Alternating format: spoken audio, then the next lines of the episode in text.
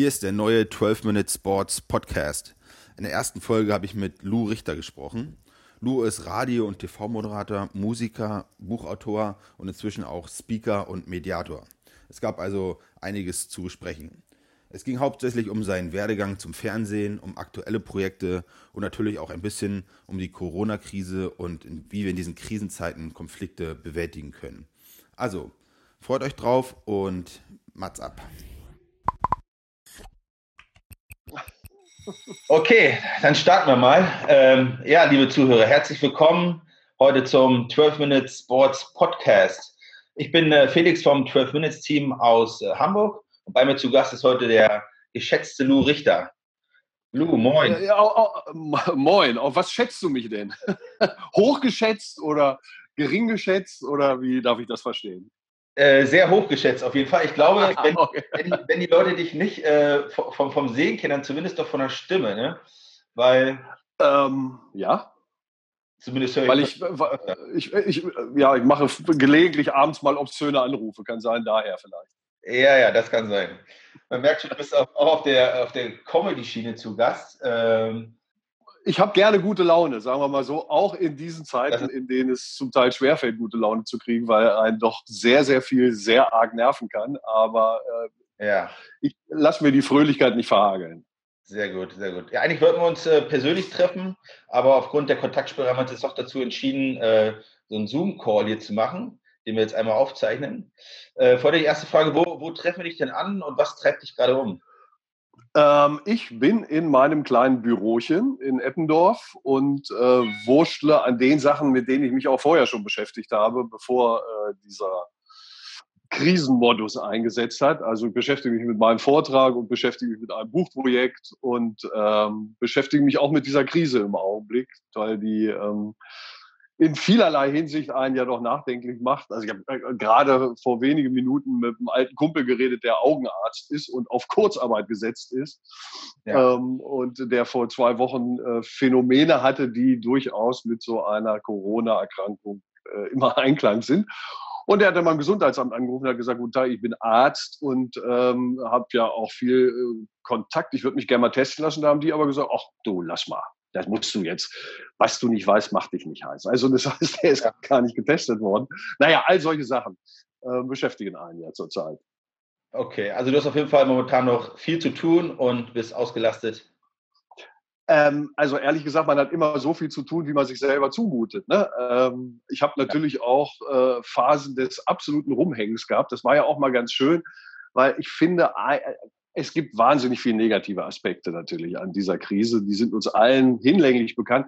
Ich finde es aber ab und zu auch mal ganz hübsch, ähm, sich darüber Gedanken zu machen, was das an Positiven mit sich bringt. Eben zum Beispiel einfach mal so ein bisschen innezuhalten und äh, darüber nachzudenken, was ist mir wirklich wichtig? Was bedeutet mir was?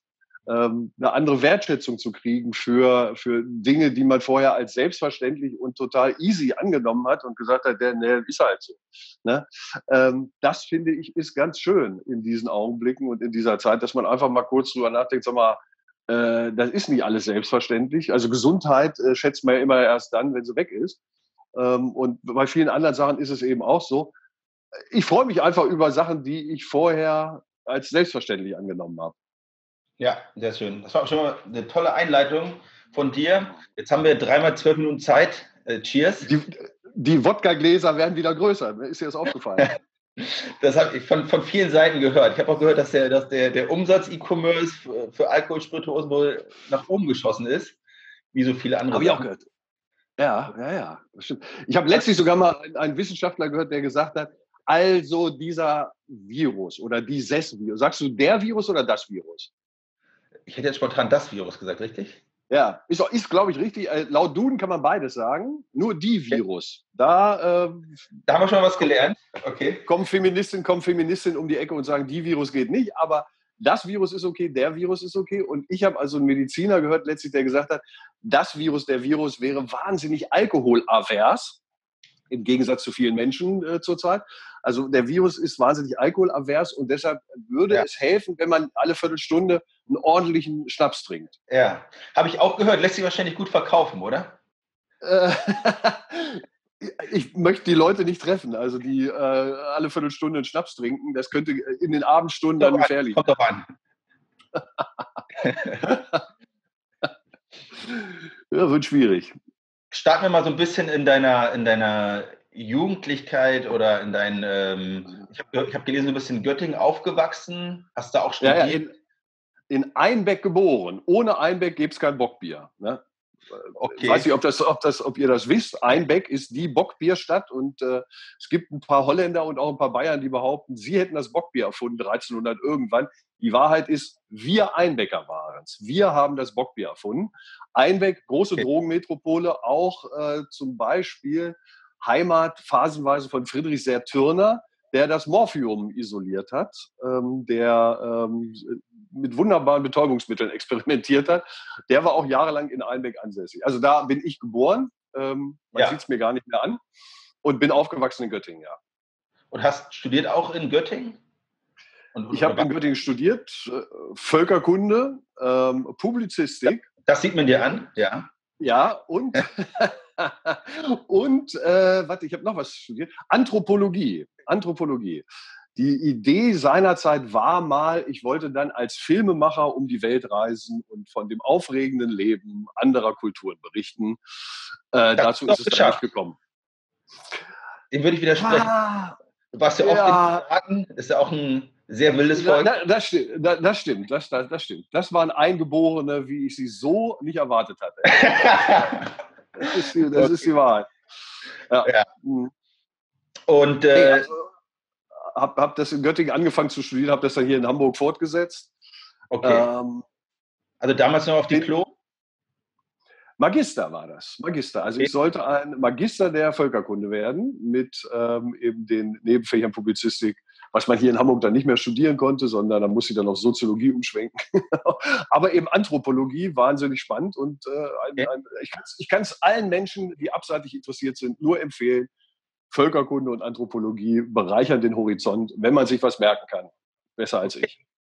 Sehr schön. Was genau hat dich denn dann nach Hamburg getrieben? War das dann schon Radio, Fernsehen oder wie kam es dazu? Äh, äh, nee, nee, nee. Es war einfach so, Göttingen, ich weiß nicht, wer von euch jemals in Göttingen war, ganz wunderbare Stadt, um aufzuwachsen, allerdings eine schwierigere Stadt, wenn man dann ähm, ja, sagen wir mal, schon mal zehn Jahre da war. Also ich kannte einfach in Göttingen jeden Stein und auch äh, alle Damen und Herren. Und deshalb äh, war es mir irgendwann ein bisschen fad. Und ich dachte mir, jetzt musst du mal in eine Großstadt gehen.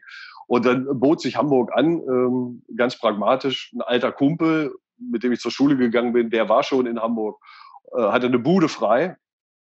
Und dann habe ich gesagt, ja, dann gehe ich da halt rein, ne? bevor, da, bevor der da irgendeinen Schlingel reinlässt. Also es war einfach, es hat, ich hätte, hätte auch nach Berlin gehen können, da war das Zimmer aber hässlicher, das ich gekriegt hätte. Ja, okay. Und bist auch seitdem Hamburg treu geblieben oder hat sich auch mal woanders für längere Zeit hin verschlagen?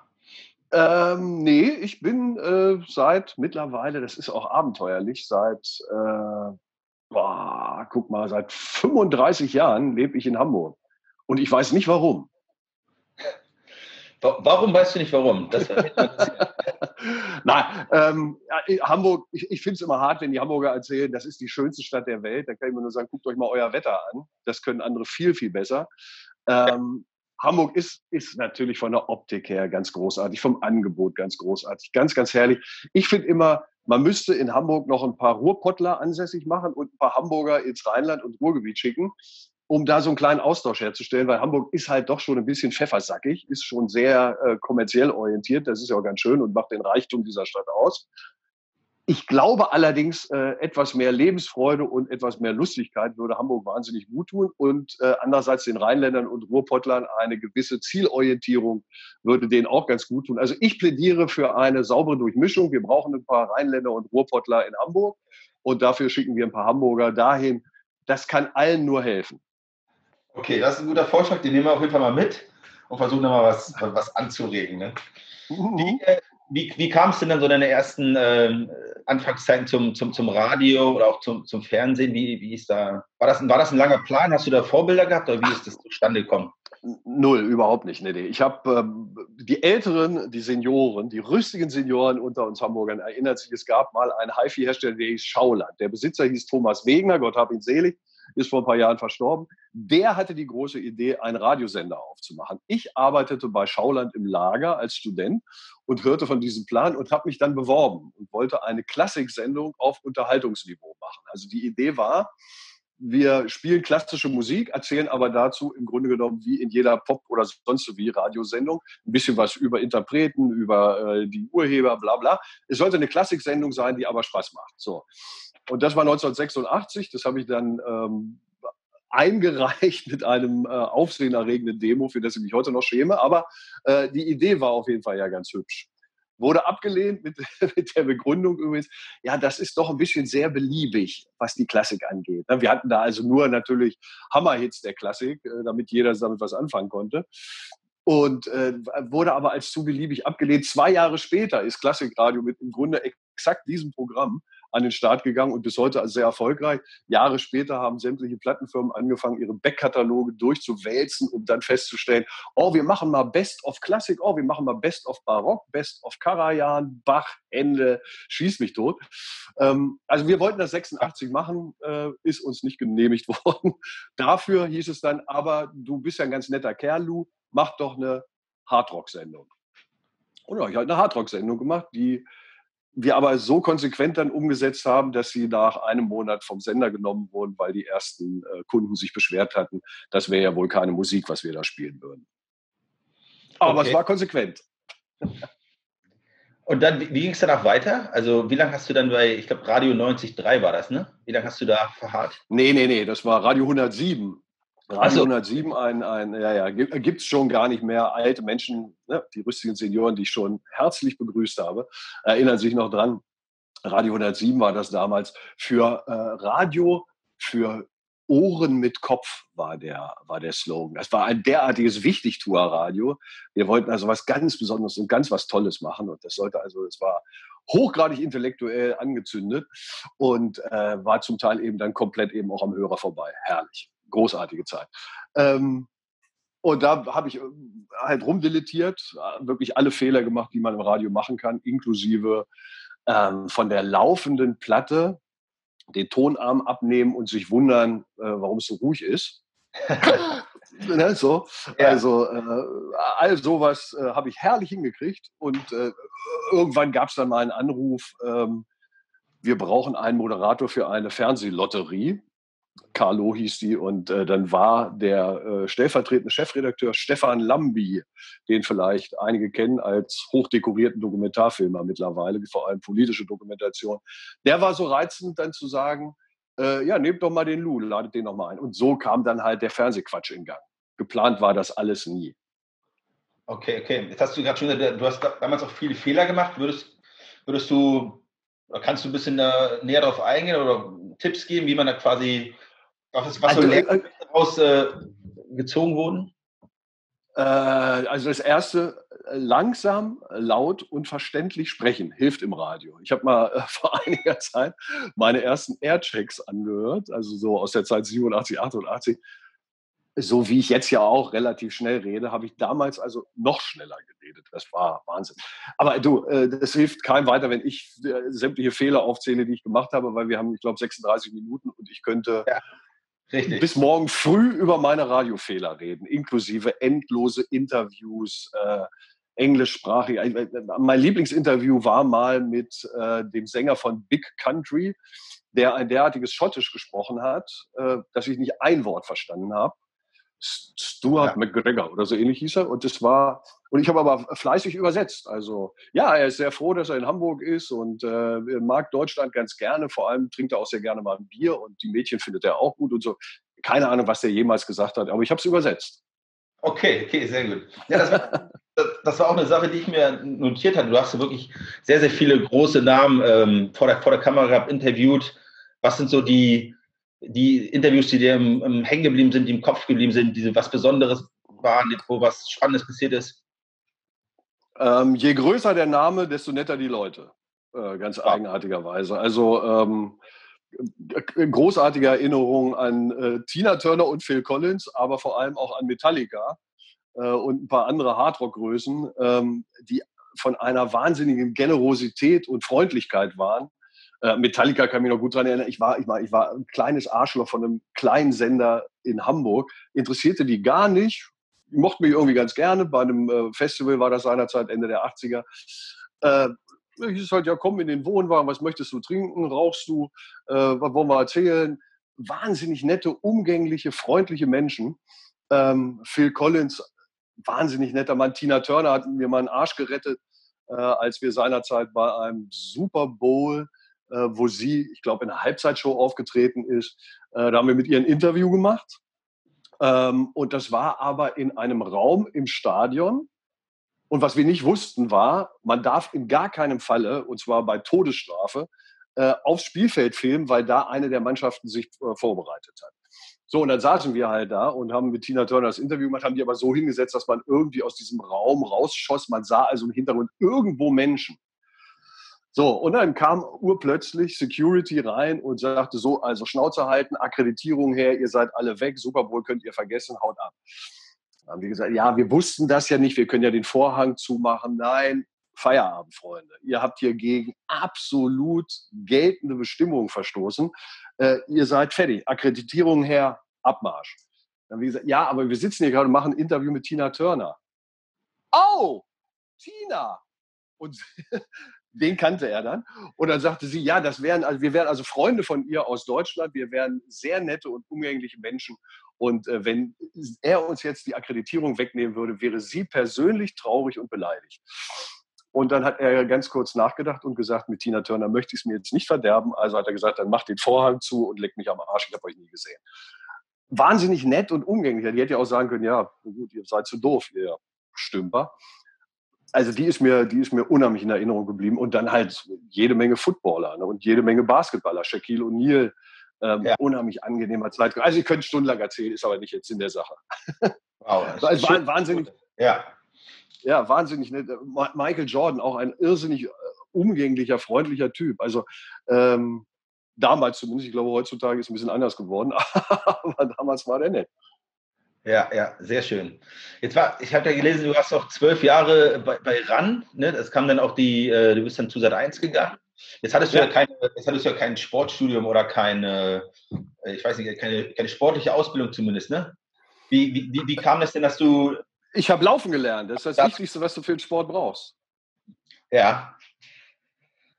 Äh, ich konnte gerade auslaufen. Journalist geworden bist? Ja. War das die, die Affinität, ja, die schon immer da war? Ja, also es war so, dass äh, Reinhold Beckmann äh, seinerzeit, als ich bei Premiere gearbeitet habe und da eine Musiksendung gemacht habe, die hieß Airplay mit Christiane Backer. Jetzt nochmal die große Frage, Christiane Backer, kann sich noch einer an Christiane Backer erinnern? Niemand, aber ich. Ja. Und äh, jedenfalls, äh, Roger Willemsen war damals auch noch da, auch Gott hab ihn selig. Ähm, auf jeden Fall, wir arbeiteten bei Premiere, das war ganz schön. Reinhold Beckmann war Sportchef, ging zu Sat 1 und hat sich überlegt, was für Vögel könnte ich denn noch mitnehmen, damit ich mir nicht alle neu suchen muss. Und dann hat er mir ein Angebot gemacht, das ich nicht ablehnen konnte. Und so kam ich dann zum Sport und zu Sat 1. War halt ein Fußballfreak, sowieso schon immer, habe selber Basketball gespielt und so kam dann eins zum anderen. Ja, sehr schön. Und, und hast dann wie lange ausgehalten? Äh, ja, bis es keine Rechte mehr gab. Ne? Und ah, okay. auch keine Linke mehr. Also, naja, 2004 verlor Sat 1 dann die äh, Rechte an der Bundesliga.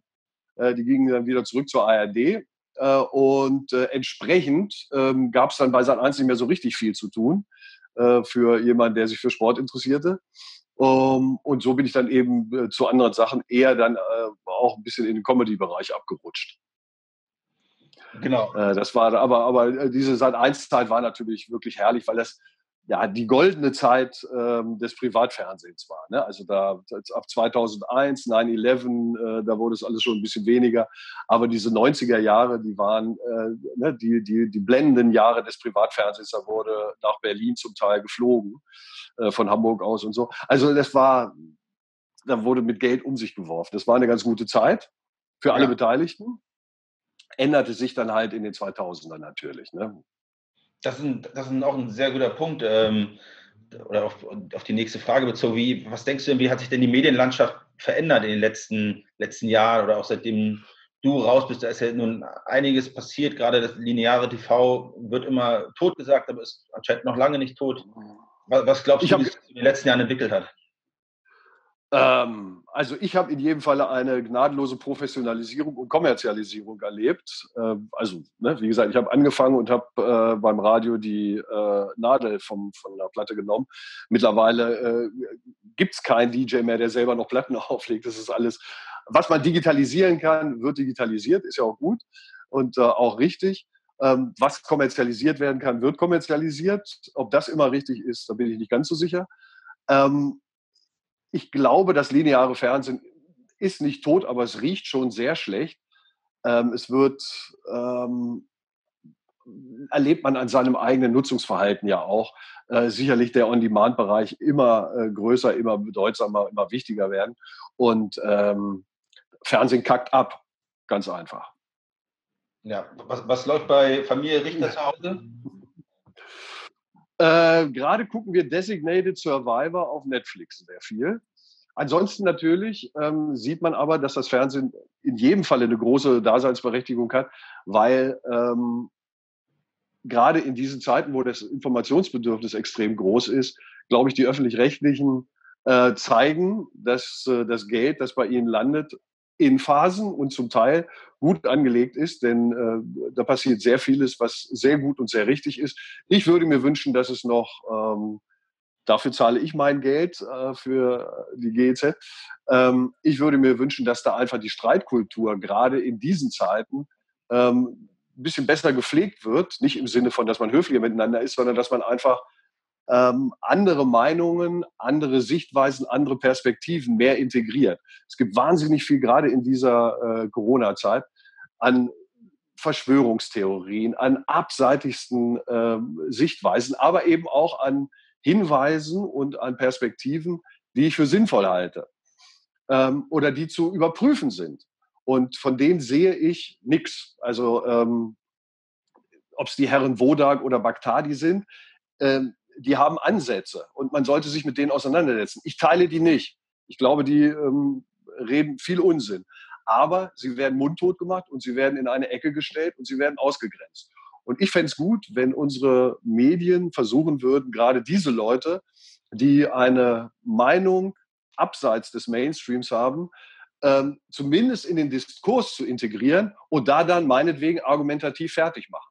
Da dann wirklich darauf hinweisen, dass da sachliche und fachliche Mängel in deren Betrachtung liegen. Aber die werden ausgegrenzt. Und ähm, ich beschäftige mich ja nun beruflich viel mit Konflikten.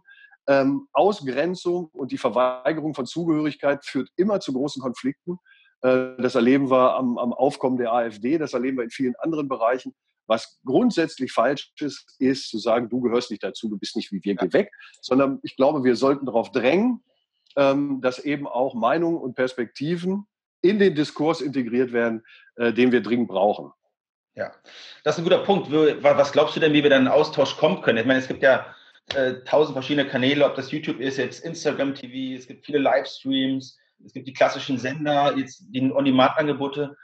Mhm. Glaubst du aus, aus deiner Sicht, wie, wie kann man denn da ähm, zusammenkommen? Ganz, ganz schwierig, weil die Fragmentierung immer stärker wird. Ne? Also das heißt, äh, Stichwort Filterblase, Leute nehmen nur noch das wahr, ähm, was sowieso ihrer Sichtweise entspricht. Da dann eben wieder ähm, ja, ein, ein, eine Suche nach Konsens aufzumachen auf Plattformen, die zugänglich sind. Und das sind eben zum Beispiel klassische große Medien. Also warum ähm, in der ARD nicht eben Streitgespräche zwischen, was weiß ich, Drosten und äh, Baghdadi stattfinden? Warum äh, nicht, nicht unterschiedliche Sichtweisen sich wirklich vernünftig austauschen? Das geht nicht, glaube ich, in ganz kleinen Kanälen, sondern da muss man dann schon gucken, ähm, dass, man, dass man ein großes Publikum ansprechen kann. Äh, YouTube oder ihr auch mit eurer Plattform, äh, setzt ihr doch mal ein Streitgespräch auf zwischen Virologen, die unterschiedlicher Meinung sind. Ähm, ja, guter Vorschlag einfach, einfach wirklich äh, unterschiedliche Sichtweisen in einen Zusammenhang bringen. Würde mich sehr freuen. Ja, ja, sehr, sehr guter Punkt. Ähm, jetzt sind wir schon in den letzten zwölf Minuten tatsächlich angekommen, äh, schneller als man denkt. Oha! Äh, ja, jetzt hast du ja, viele sprechen jetzt gerade von äh, Stay at Home, Social Distancing, das ganze, mhm. ähm, ja, dieses ganze Konflikt, der jetzt äh, aufgekommen ist. Wie, wie, wie siehst du das denn? Wie, wie stehst du denn dazu? Und Ähm, deine Rolle als, als Mediator und äh, Speaker, um ein bisschen in die. Naja, es ist, es ist seit. Es ist, äh, die eine Sache ist, ist ganz furchtbar, ähm, dass natürlich von manchen Leuten äh, gegeneinander aufgewogen wird, Menschenleben gegen ökonomische Interessen, äh, gesundheitliche Punkte gegen wirtschaftliche äh, Punkte man kann das schwer miteinander in Einklang bringen. Das ist einfach ganz schwierig. Also ich finde es wahnsinnig zynisch, was ich letztlich gehört habe, dass jemand gesagt hat, ja, wenn wir nichts gemacht hätten bei dieser Krise, dann hätten wir 40 Millionen Tote. Wenn wir aber diese wahnsinnigen Lockdown-Maßnahmen machen, dann kriegen wir auch 40 Millionen Tote durch äh, Isolationsphänomene, durch psychische Probleme, durch ähm, Ausgrenzung eben, durch kommerzielle äh, Katastrophen. Ähm, das ist halt schlimm. Ich glaube einfach, man muss sehr, sehr klar äh, eben unterschiedliche Positionen sicherlich sich anhören und dann vor allem den Vertrauen, die sich damit intensiver beschäftigen. Ich höre wahnsinnig viele Klappspaten, die irgendeine Grütze erzählen, weil sie hier und da was aufgenommen haben. Wenn da Epidemiologen sagen, wir bekommen das nicht hin, äh, wenn sich gleichzeitig 800.000 Leute anstecken und die Gefahr besteht ja, oder 800.000 Leute Krankheitsphänomene haben innerhalb von einem Monat, dann äh, überrollt uns das. Ja, da muss man das glauben. Also äh, ich zweifle nicht dran. Ich habe großen Respekt vor den Leuten, die in dieser Situation Entscheidungen treffen, weil die große Fresse ist ja immer schnell da. Aber letztendlich sitzen da Menschen, die wachen morgens auf und ne, Politiker, Entscheidungsträger, die haben wirklich äh, ich glaube, denen steht es bis hier und die müssen Entscheidungen treffen, die von irrer Tragweite für Millionen sind. Ich habe ganz großen Respekt vor diesen Leuten, ähm, weil ich das äh, irrsinnig schwierig finde und, und sehr, sehr belastend. Also die gehen alle mit einer posttraumatischen Belastungsstörung sondergleichen aus dieser Krise raus, garantiert. Äh, ja. Und ich glaube, ich glaube, aktuell muss man, aktuell muss man äh, Smart Distancing tatsächlich propagieren. Abstand halten ist, glaube ich, tatsächlich äh, das Gebot der Stunde im Augenblick noch. Ich weiß nicht, wie wir Risikogruppen vernünftig ausgrenzen. Das werden wir machen müssen. Es geht gar nicht anders. Aber wie soll das gehen? Ist einer 68 Jahre alt, gehört zu einer Risikogruppe. Machen wir dem jetzt hier ein R aufs Jackett und sagen äh, Risikogruppe und dann hat er noch ein P, weil er eine Patientenverfügung hat und sagt, ja, wenn es schlimm läuft, ich muss nicht beatmet werden, ist egal äh, sperren wir die ein. Das sind Leute, die sind fit und gut drauf. Ich kenne 70-Jährige, die sind bestens drauf. Äh, also es wird, es wird sehr, sehr schwierig werden, aber wir werden um solche lokalen, regionalen und personalen Einschränkungen nicht rumkommen. Ja, ja. Jetzt bist du äh, zertifizierter Mediator, habe ich gelesen auch. Ja. Ähm, was, ja, was ein Riesen, deine Riesenbedarf. Ne? Ja, es ist, es ist, ja, es ist, es ist wahnsinnig äh, belastend, glaube ich, für ganz viele Haushalte. Äh, ne, man, es gibt viele Leute, die sagen, so sehr habe ich mich lange nicht nach meinem Büro gesehen. Ne, die Kinder sind um einen rum, äh, die Lehrerin schickt Aufgaben, wo man sich denkt, hä? Satz des, wie heißt der? Py, was? Python? Äh, ne, wo du dich wunderst, die kleine Samantha-Melodie legt also jetzt das Ohr mal auf die heiße Herdplatte und sagt, guck mal, jetzt kann man riechen, wie doof ich bin und so. Also es gibt einfach so wahnsinnig viele Stressphänomene, Lagerkoller. Äh, Mediatoren können da helfen, aber eben nur, wenn eine große Bereitschaft da ist. Äh, es muss nämlich eine Freiwilligkeit gegeben sein. Dann kann Mediation bei Konflikten, gerade auch bei Lagerkoller helfen. Ich überlege, wie ich das am besten hinkriege ähm, und äh, habe mich mit ein paar Leuten zusammengeschlossen im süddeutschen Ra Raum. Mal gucken. Ähm, äh, ich, ich glaube, dass, dass dieser Lagerkoller behandlungsbedürftig ist, zumindest gesprächsbedürftig und dass, äh, dass ich habe mit einem Kumpel schon geredet, der in Quarantäne ist und, und mit seiner Frau da auch äh, kleine Probleme hat. Also äh, ich glaube, Mediation wird einen Aufschwung erleben durch das, was wir gerade erleben. Ja, das glaube ich auch. Glaubst du, es wird in neun Monaten mehr Kinder oder mehr Trennung geben?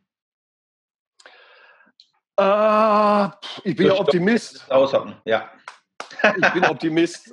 Bitte, ja, kommt euch wieder näher. Ich habe heute gerade gelesen, im Zoo von Hongkong gibt es äh, das Panda-Pärchen Ying Ying und Le Le, die sich seit 13 Monaten nicht an der Foot gefasst haben und jetzt, jetzt aber anfangen, äh, libidonös aufeinander einzuhacken und äh, das liegt, sagen Forscher, daran, dass kein Publikum in diesem Zoo ist. Der ist gesperrt, ne? die ja. sind mal unter sich und jetzt sagen sie, komm, also guck ja. keiner zu, Dann mal schön. Ne?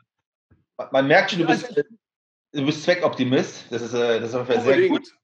Ja, ah. ich, ich würde gerne mal kurz auf, die, auf, deine, auf deine Zeit eingehen. Ja, du hast mir eine, eine App programmiert, ihr habt eine App geschrieben. Die war, ja, ich, wir haben, die war auf dem Markt, aber es ist, glaube ich, nicht ganz was geworden. Äh, ich würde die Zuhörer auch interessieren, wie, wie, ja, was daraus geworden ist. Sag mir mal ganz kurz, wie viel Zeit wir noch haben, dann teile ich mir das ein. Wir haben noch sechs Minuten. Okay, dann mache ich eine Minute schnell zu Ticker. Äh, ja. Ticker war eine Fußball-App, die äh, sich zum Ziel gesetzt hatte, dass jeder sein Fußballspiel, das er gerade sieht, egal ob im Fernsehen oder äh, auf dem Feld, tickern konnte. Ticker dein Spiel, äh, Erlebnis statt Ergebnis, das war der Slogan. Wir haben versucht, da Partner zu finden. Wir haben Geld eingesammelt, die äh, App aufgesetzt, die dann allerdings äh, leider das Problem hatte, dass sie grassroot-mäßig, wie das der Traum war, nicht von alleine gewachsen ist. Also wir haben das Problem gehabt, Aufmerksamkeit, Sichtbarkeit konnten wir nicht so vermitteln. Ressourcenmangel kommt dann dazu, also sprich kaum Kohle. Und wir hatten keine duften Partner, die gesagt haben, wir machen das, wir finden das super, wir steigen da riesig ein. Wir hatten Funke als Medienpartner, die haben das nur sehr halbherzig und sehr nebenbei eigentlich gepflegt, sodass wir irgendwann sagen mussten, wir werden nicht groß genug, damit es profitabel wird. Okay, jetzt, jetzt läuft die Höhle der Löwen gerade sehr erfolgreich. Auch im Fernsehen habt ihr euch da, habt ihr da mitgemacht? Wart ihr mal dabei? Gottes Willen, mal. nee, äh, nee, nee. Wir haben ja Geld eingesammelt, um, ähm, um das Ding an den Start zu bringen. Und wir haben dann aber auch relativ ja. zügig festgestellt, woran es hapert und woran es mangelt. Wir hätten entweder sehr viel Marketingkohle gebraucht, also so viel Geld hat der Maschmeier nicht mal. Und, äh, oder aber in eine sehr, sehr gute Medienkooperation, ähm, die wir so nicht zustande gekriegt haben. Also ähm, das ist, das ist, also wenn irgendjemand wissen will, was man mit dem Startup alles falsch machen kann, ich bin ein Ansprechpartner. Was hast du für dich daraus mitgenommen? Was hast du gelernt? Das ist ja auch mal ein sehr wichtiger Punkt. Äh, Augen auf bei der Partnerwahl, auch da natürlich. Man muss sehr, sehr genau gucken und sehr, sehr genau verteilen, auch in einer kleinen Gruppe. Ähm, wer macht was, mit welchem Aufwand und mit wie viel Intensität? Das sollte stimmen. Und wie motiviert sind alle Mitarbeiter? Wie motiviert sind alle, die eine wesentliche Rolle spielen? Wenn da das Level nicht hoch genug ist, lass es bleiben. Ja, ja, sehr gut. Jetzt sind wir schon fast am Ende angekommen. Ähm, noch ein bisschen nochmal die Brücke zu, zu, zu, deinen jetzigen Projekten schlagen. Wie gesagt, du bist, man kann dich als Speaker buchen, du bist äh, Buchautor, genau. ein paar Bücher sind in der. Ich mache Vorträge, das ist, das ist mir persönlich ganz wichtig, ähm, an denen ich jetzt im Augenblick auch gerade sitze. Ähm, ja. Als Mediator habe ich mich ja mit Konflikten beschäftigt. Ich bin der absolut festen Überzeugung, äh, Konflikte sind gut. Wir brauchen Konflikte, weil Konflikte Motor sind für Entwicklung, weil Konflikte Veränderungen anschieben. Ähm, Konflikte vermeiden, Konflikte verdrängen, führt zu nichts. Der Konflikt kommt ja. wieder, hat Verstärkung geholt und haut dir richtig in die Fresse. Also äh, Konflikte vermeiden ist, ist einfach schlecht, ist wirtschaftlich auch blöd, gibt es tausend Statistiken und äh, mittlerweile große Studien, die belegen, dass das Milliarden kostet, wenn Konflikte vermieden werden. Äh, deshalb plädiere ich dafür, stellt euch euren Konflikten. Ich mache einen Vortrag, der heißt, äh, du kannst mich mal, Pünktchen, Pünktchen, Pünktchen, gerne haben. Und äh, da geht es halt darum, dass ich versuche zu erklären, wie Konflikte im Üblichen gehandhabt werden und mache dann eine Empfehlung, was ich für vernünftig und gut halte. Habe da eine kleine Methode entwickelt, deshalb heißt der Vorteil, du kannst mich mal gerne haben. Äh, das ist die Gerne-Methode. Und dieses Gerne steht eben für bestimmte Haltungen, für, für Maßnahmen, wie man im Konflikt vernünftigerweise miteinander umgehen sollte, um das Ziel zu erreichen, nämlich einen Konsens herzustellen. Das ist ja immer schön. Ne? Die Lose-Lose-Kombination kriegen wir ohne weiteres hin. Win-Win ähm, ist das, was wir erreichen wollen und äh, da versuche ich Hinweise zu geben. Ja, sehr schön. Da können wir da bestimmt hoffentlich dann in den nächsten zwölf Minuten mal drauf eingehen. Ähm, ja, dauert ein bisschen länger natürlich, äh, aber ich kann so eine Kurzversion von äh, zwölf Minuten kriege ich hin. Wahrscheinlich wieder nach sechs Minuten schon fertig. Ja, ja, okay, sehr schön. Jetzt, jetzt habe ich noch einen kleinen Anschlag auf dich vor. Unbedingt. Haben wir, wir, haben jetzt nochmal zwölf äh, kurze Fragen an dich, die einfach okay. nur mit Ja oder Nein oder mit einer kurzen Antwort beantworten kannst. Also zwölf Fragen, um dich nochmal ein bisschen persönlich kennenzulernen, ein bisschen was äh, über dich zu erfahren. ähm, ja, Antwort ist ja. Ja, ja, ist richtig. Bist du bereit? Nein. Ja, okay. Na klar. Also, Morgenmensch oder Nachteule? Äh, scheiße, weil ich habe äh, lange Zeit im, im, Radio und im Fernsehen äh, ganz früh morgens gearbeitet, bin aber eher eine Nachteule. Lieber. Okay. Dein Lieblingsplatz in Hamburg? Äh, Strandperle. Okay, okay, sehr gut. HSV oder St. Pauli? St. Pauli. Wer ist für dich der unterhaltsamste deutsche Fußballer?